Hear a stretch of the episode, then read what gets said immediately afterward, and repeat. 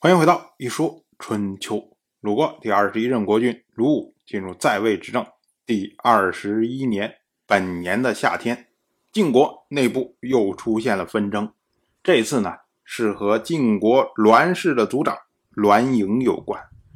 栾盈啊，要说起来是一个很不错的人，他呢好施舍，所以呢深得人心。晋国很多的事都归附于他。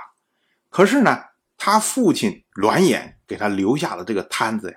太烂了，使得呢栾氏目前面对的是内外交困的局面。对外面呢，晋国大夫士鞅因为之前在伐秦之战的时候受到牵连，在栾衍强力之下被迫流亡。如今呢，虽然士鞅已经返回了晋国，但是呢，他非常的怨恨栾氏，即使和栾盈同为公族大夫，也不能相处。而对内呢，栾盈的母亲栾琪，他和栾氏的家老周斌私通，那么栾氏的家财呢，基本上都被周斌侵吞。这位栾琪啊，她是晋国中军元帅士盖的女儿，所以呢，栾氏他的内外的挑战都来源于士氏。那士盖现在是晋国的。头号实权人物，位高权重啊，所以呢，栾盈就觉得非常的忧虑。那栾琪看到了栾盈开始有一些想法，他呢害怕被追究，于是呢就向士盖进谗言。他说啊，栾盈将要作乱，因为他认为您士盖为了专权晋国，所以弄死了他的父亲栾衍。他放出话说啊，我的父亲驱逐了士鞅，士盖不仅不责备士鞅，反而让他做了公主大夫，与我同官。可是呢，又让士鞅专权。我的父亲去世，士盖就变得更加的富有。可见呢，我父亲是被石盖弄死的，弄死了我的父亲，又专权国政，我栾盈。宁死不愿屈从。栾琪接着又说：“啊，栾盈他的谋划就是这样的。我栾琪因为害怕您会受到他的伤害，所以呢不敢不说。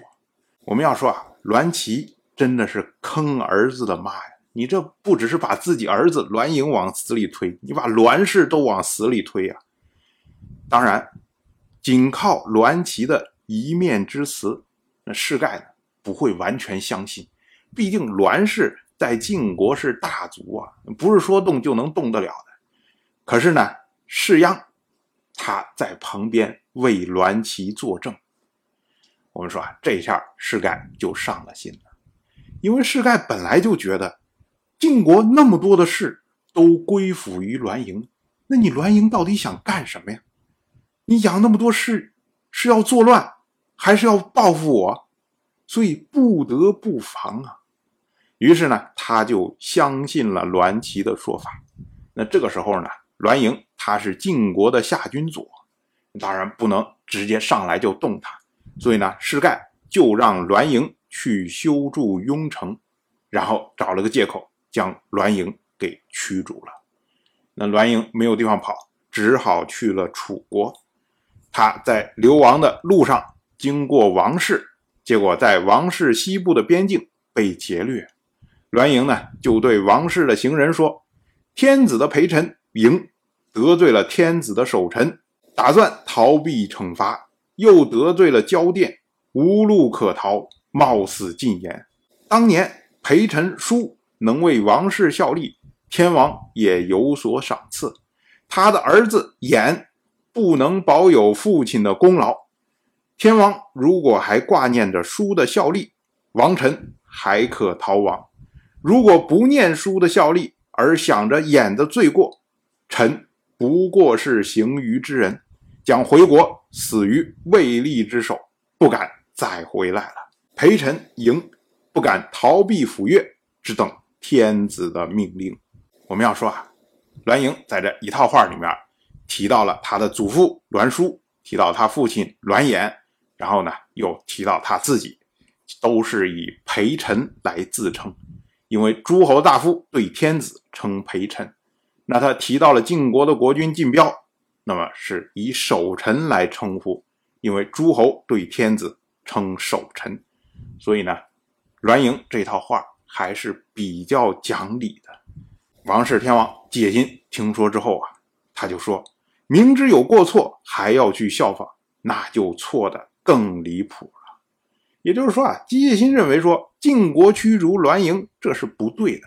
那如今呢，王室又劫掠他，那当然是错上加错。于是呢，季辛就让王室的司徒禁止劫掠栾盈的人，并且呢，归还了劫掠的财物。让负责迎宾的后人专程送栾盈过了浣源山。我们说浣源山，它在今天的河南登封县西北三十里，是险道，意思就是说多贼的地方，我派专人护送你过去。当然，我就这么一说，您就那么一听，感谢您的耐心陪伴。如果您对《一说春秋》，这个节目感兴趣的话，请在微信中搜索公众号“一说春秋”，关注我。您不仅能得到《一说春秋》文字版的推送，还可以直接和我互动交流。我在那里等待您的真知灼见。